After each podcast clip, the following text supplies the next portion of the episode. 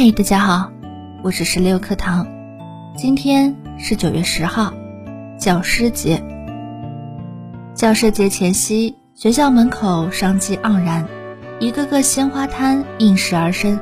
平时一元、两元一只的小雏菊，摇身一变成了新贵，身价翻了五倍乃至十倍。似乎只有高价位，才能代表学生浓浓的敬师情。才能和这个隆重的节日相匹配。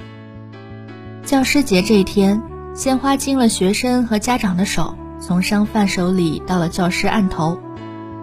通过鲜花这一媒介，家长表达了感谢和祝福，似乎让尊重教师、爱戴教师变得具体可见。教师收到了祝福和感谢，拿着鲜花，就似乎证明了自己是温暖的，是幸福的。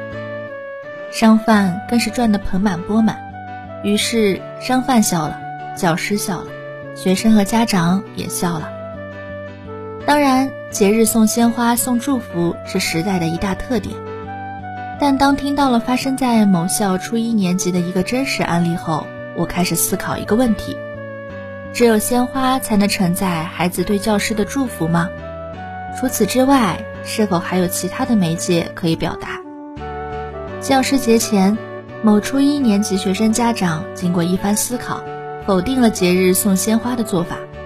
他认为，第一，鲜花价格太高，没必要每个家长和孩子都参与其中，催生这样的节日经济；第二，学生都送鲜花，表达问候和祝福的形式单一，老师也无处存放保管。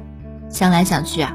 他决定带儿子去田野里亲自采摘些花花草草作为礼物送给教师，一来新颖别致，二来这份礼物是通过孩子和家人的劳动换来的，更能代表家长和孩子发自内心的祝福。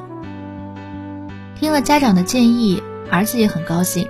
就这样，一家人在教师节前一天下午开车到了郊外，但到了郊外，他们才发现初秋季节。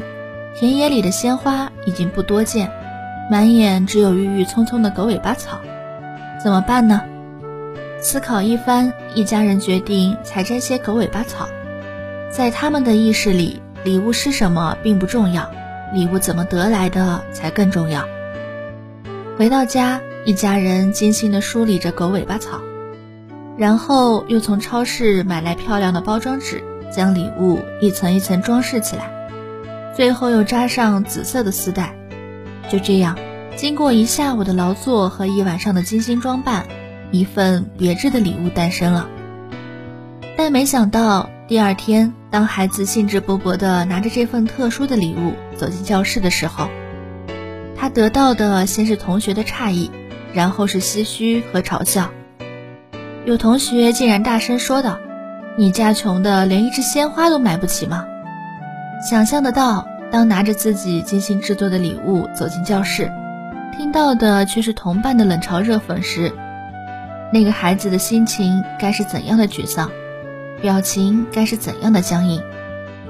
在他的设想中，他要接受到的是大家的夸奖，可现在他收到的却是一阵嘲讽。在一阵哄笑之后，这个孩子受不了了，他拿起那狗尾巴草。风一般的跑到垃圾箱，费力的扔了进去。听到这里，我惊呆了。我一直想问：精心采摘的狗尾巴草，为什么就要受到嘲讽？差异、差距。中国校长美国考察笔记一书中有一段记录美国教师节情景的文字。我们参观康州幼儿园的时候，正赶上学校庆祝教师节，他们称之为教师周。因为他们会用一周的时间来为教师过节，我们没有看见隆重的仪式，只看见一些很实在的方式，比如家长轮流去表达自己对教师的尊重和支持，有的家长送去自己采摘的鲜花，有的家长自愿到教室当助教做义工，还有的家长送来一首祝福的歌曲。家长们用自己独有的方式表达着对教师节日的祝福，孩子们也会做贺卡贴在班级的门上。这种教师节投射出一种别样的气氛。这是美国的教师节，他们对教师表达尊重的方式有很多，他们衡量礼物价值的标准也很多。可是我们的班级呢？我们孩子内心的评价标准呢？现在想想，如果这个事情发生在自己的班级，自己会怎么办？我会从垃圾箱里捡出孩子扔掉的狗尾巴草，不管狗尾巴草有多脏，我都会当着所有的孩子的面拥抱送我狗尾巴草的孩子，然后郑重地告诉大家，那束狗尾巴草是我当天收到最有价值、最珍贵的礼物。因为这份礼物花费了家长和孩子那么多的心血，这是不能用金钱而衡量的。我会向孩子们表明，人需要物质，但人更需要精神。礼物重要的是用心，而不是用钱。给孩子一点灵性的东西吧，给孩子一点脱俗的东西吧，让孩子知道，在这个世界上，价值绝对不仅仅等于价格。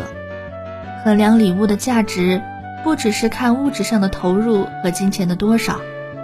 在这个世界上，除了能用钱做事儿，还有一个更重要的方法，那就是用心做事儿。当狗尾巴草遇到鲜花，当精神遇到物质，我们要让精神昂起高贵的头，这是教师义不容辞的责任。